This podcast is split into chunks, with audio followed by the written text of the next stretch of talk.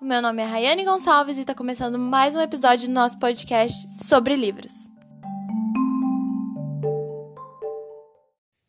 Como vocês puderam ver, hoje eu vou gravar esse episódio sem o meu parceiro Gabriel Venâncio, pois esse é um trabalho que nós vamos realizar somente com a minha turma e nós pertencemos a turmas diferentes. No episódio de hoje nós vamos falar sobre um conto presente no livro Olhos d'Água de Conceição Evaristo. Se você não leu esse livro, eu recomendo muito. É um livro muito lindo, muito emocionante. Não é uma linguagem complicada, são pequenos contos todos muito fortes que te fazem refletir muito e é um livro super importante que eu acho que todos nós deveríamos ler pelo menos uma vez na vida. Mas, como vocês estão vendo, eu não estou sozinha. Eu trouxe uma convidada muito especial, a minha melhor amiga, Daniela. Fala oi, Dani. Oi, gente, tudo bem? A Dani vai me ajudar a discutir sobre o livro, afinal, não faz sentido eu discutir sozinha. Então, agora eu vou apresentar para vocês o conto do livro e depois a gente vai realizar as discussões. A Dani volta daqui a pouco. O livro Olhos d'Água, ele é repleto de contos, ele tem ao todo 15 contos, e nós vamos ler o quarto conto e discutir sobre ele, o conto Maria. Então, vamos começar a leitura. Maria. Maria estava parada há mais de meia hora no ponto do ônibus. Estava cansada de esperar. Se a distância fosse menor, teria ido a pé.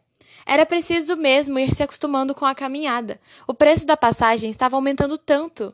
Além do cansaço, a sacola estava pesada. No dia anterior, no domingo, havia tido festa na casa da patroa. Ela levava para casa os restos, o osso do pernil e as frutas que tinham enfeitado a mesa. Ganhara as frutas e a gorjeta. O osso a patroa ia jogar fora.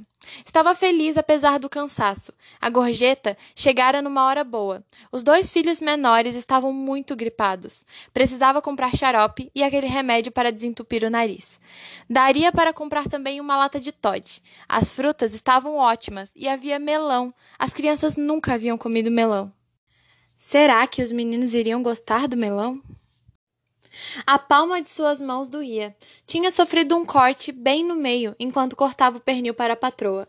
Que coisa! Faca laser corta até a vida! Quando o ônibus apontou na esquina, Maria abaixou o corpo, pegando a sacola que estava no chão entre suas pernas. O ônibus não estava cheio, havia lugares. Ela poderia descansar um pouco, cochilar até a hora de descida. Ao entrar, um homem levantou lá de trás do último banco, fazendo um sinal para o trocador. Passou em silêncio, pegando, pagando a passagem dele e de Maria. Ela reconheceu o homem. Quanto tempo! Que saudades! Como era difícil continuar a vida sem ele. Maria sentou-se na frente. O homem sentou-se ao seu lado. Ela se lembrou do passado, do homem deitado com ela, da vida dos dois no barraco, dos primeiros enjoos, da barriga enorme e que todos diziam que eram gêmeos, da alegria dele. Que bom! Nasceu! Era um menino! E havia de se tornar um homem. Maria viu, sem olhar, que era o pai de seu filho. Ele continuava o mesmo, bonito, grande, o olhar assustado, não se fixando em nada nem em ninguém sentiu uma imensa mágoa. Por que, que não poderia ser de outra forma? Por que, que não poderiam ser felizes? E o menino, Maria? Como vai o menino? cochichou o homem. Sabe que eu sinto falta de vocês? Tenho um buraco no peito, tamanha saudade. Tô sozinho. Não arrumei, nem quis mais ninguém. Você já teve outros. outros filhos? A mulher abaixou os olhos, como que pedindo perdão. É, ela teve mais dois filhos, mas não tinha ninguém também. Ficava apenas de vez em quando com um ou outro homem. Era tão difícil ficar sozinha. E dessas deitadas repentinas loucas surgiram dois filhos menores. E veja só, homens também, homens também. Eles haveriam de ter outra vida. Com eles haveria de ser tudo diferente. Maria, não te esqueci, tá tudo aqui no buraco do peito, o homem falava. Mas continuava estático, preso, fixo no banco. Cochichava com Maria as palavras, sem entretanto virar para o lado dela. Ela sabia do que o homem dizia. Ele estava dizendo da dor, do prazer, da alegria, de filho, de vida, de morte, de despedida. Do buraco saudade no peito dele. Desta vez, ele cochichou um pouquinho mais alto. Ela, ainda sem ouvir direito, adivinhou a fala dele. Um abraço, um beijo, um carinho no filho. E logo após, levantou rápido, sacando a arma. Outro, lá de trás, gritou que era um assalto. Maria estava com muito medo. Não dos assaltantes, não da morte, mas sim da vida. Tinha três filhos, o mais velho, 11 anos. Era o filho daquele homem que estava ali na frente com a arma na mão. O de lá de trás vinha recolhendo tudo. O motorista seguia a viagem. Havia o silêncio de todos no ônibus. Apenas a voz do outro se ouvia pedindo aos passageiros que lhe entregassem tudo rapidamente. O medo da vida em Maria ia aumentando. Meu Deus, como seria a vida de seus filhos? Era a primeira vez que ela via um assalto no ônibus. Imaginava o terror das pessoas. O comparsa do seu ex-homem passou por ela e não lhe pediu nada. Se fossem outros assaltantes, ela teria de dar a sacola de frutas, um osso de pernil e uma gorjeta de mil cruzeiros. Não tinha relógio algum no braço, nas mãos nenhum anel ou aliança. Aliás, nas mãos tinha sim. Tinha um corte profundo feito de faca a laser que parecia cortar até a vida. Os assaltantes desceram rápido. Maria olhou saudosa e desesperada para o primeiro. Foi quando uma voz a acordou a coragem dos demais. Alguém gritou que aquela puta safada lá da frente conhecia os assaltantes. Maria se assustou. Ela não conhecia assaltante algum, conhecia o pai do seu primeiro filho, conhecia o homem que tinha sido dela e que ela ainda amava tanto. Ouviu uma voz. Negra safada! Vai ver, estava de coleio com os dois.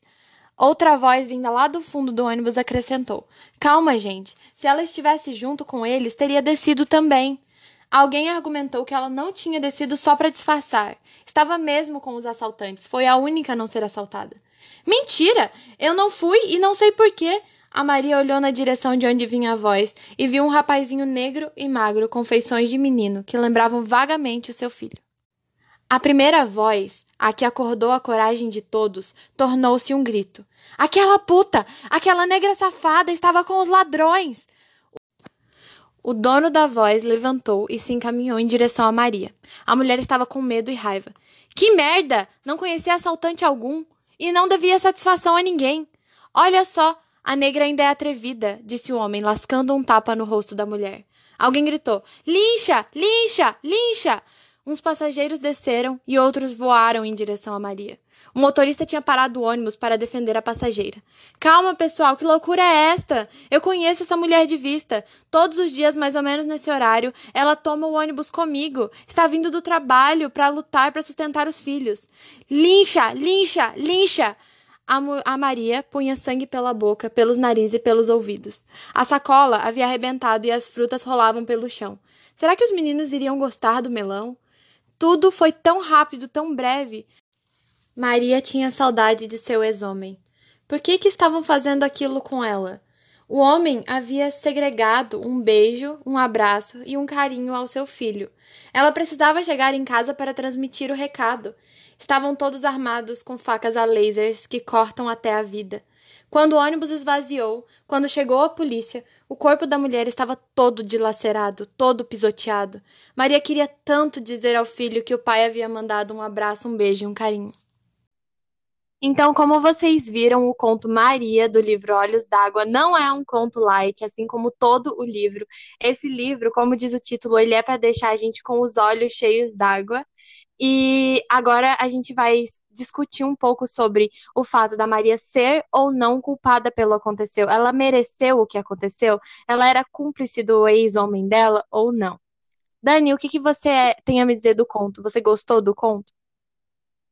Olha, Rayane, eu gostei bastante do conto, sabe? É, apesar de ele ser um pouco pesado, é, como tem algumas coisas que deixam a gente realmente de é, com os olhos cheios d'água, é, ele é bem interessante também observar, porque as pessoas ultimamente elas têm um, um aumento de, de violência de diversas formas, sendo um preconceito racial, uma delas, e também só pelo fato da pessoa, modo de vestir e tudo mais, e eu achei bem interessante esse texto por apontar algumas coisas parecidas com isso, de as pessoas tirarem conclusão sem é, se precipitarem, sem tirar a... Buguei toda, cara. Sem saber, sem saber, tirar conclusão sem saber. É. O pré-conceito. Isso, Isso. Então, tá. eu gostei muito desse conto, porque a, é uma coisa muito real, é uma coisa que está muito próxima da nossa sociedade. Isso pode acontecer literalmente em qualquer lugar. E se a gente for pesquisando um pouquinho mais a fundo, tem casos de mulheres negras que foram linchadas, que foram espancadas. Tudo isso na nossa realidade. Eu acho que é isso que faz ser tão forte, tão pesado e tão dolorido esse conto.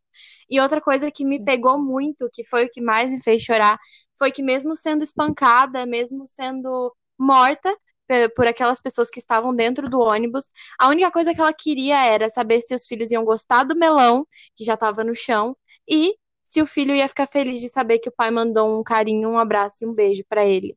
Isso, nossa, me destruiu, eu chorei muito. Então, agora a gente vai falar sobre a Maria ter culpa. Tu acha que a Maria tem culpa do que aconteceu, Dani?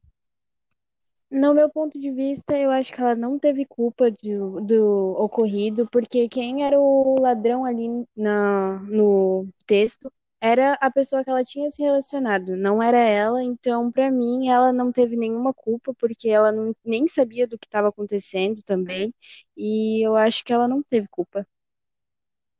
Eu concordo, eu também acho que ela não teve culpa, não acho que seja culpa dela. E eu acho que ela também não estava esperando por aquilo, ela não estava esperando que ele fosse se levantar e sacar uma arma e assaltar o ônibus inteiro. Outra coisa, Sim. ela, um outro menino que tinha as feições parecidas com o filho dela, também foi assaltado, um outro menino negro. Só que só ela foi linchada. Só a mulher negra foi linchada. Claro que o preconceito racial, tanto ela quanto esse menino vão sofrer, os dois sofrem, como várias pessoas negras no nosso país sofrem, mas só ela foi linchada, assim como os dois não foram assaltados. E ele não assaltou o menino por se parecer com o filho dele. Então, ele tá assaltando talvez por necessidade, não porque ele queira estar tá ali. Ele é um ser humano não ruim, mas também não é bom. Ele não assaltou a Maria, porque é a ex-mulher dele, e não assaltou porque ele se lembrou do filho dele. Então ele não teria coragem de assaltar o filho dele. Ele assaltou aquelas outras pessoas, e essas outras pessoas, por considerarem ele uma pessoa ruim, se tornaram monstros.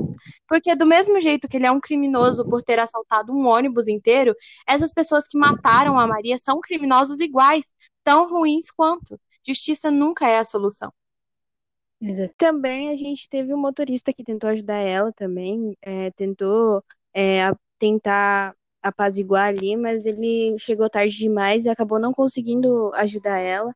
E ali também ela fala que as pessoas eram tipo uma faca a laser que cortavam e é a vida. Facas a lasers que cortam até a vida, que foi como ela se é. machucou na casa da patroa. Exatamente. E ela comparou as pessoas como a faca laser da patroa dela e tudo mais. Sim, afinal, eles cortaram a vida dela, não é mesmo? É. Outra coisa muito interessante que você vai encontrar nesse livro Olhos d'Água, que eu amo, sou muito suspeita para falar desse livro, é que a Conceição Evaristo ela tem uma linguagem, um dicionário próprio dela. Ela cria palavras, ela cria gírias, como Ana Devenga, ela cria o choro gozo, que é quando o Devenga e a Ana eles estão juntos e ele chega no ápice do prazer dele, ele chora, então é o choro gozo. Em Maria, ela fala o buraco saudade do peito, que ele tem um buraco no peito que é o buraco causado pela saudade. Isso é muito incrível e tem vários desses pelo livro inteiro. Recomendo muito esse livro, recomendo muito ler esse livro, tem muito o que falar desse livro. Mas eu acho que a gente vai encerrar por aqui, né, Dani? Sim. Então, esse foi o episódio de hoje. Muito obrigada por terem escutado até aqui.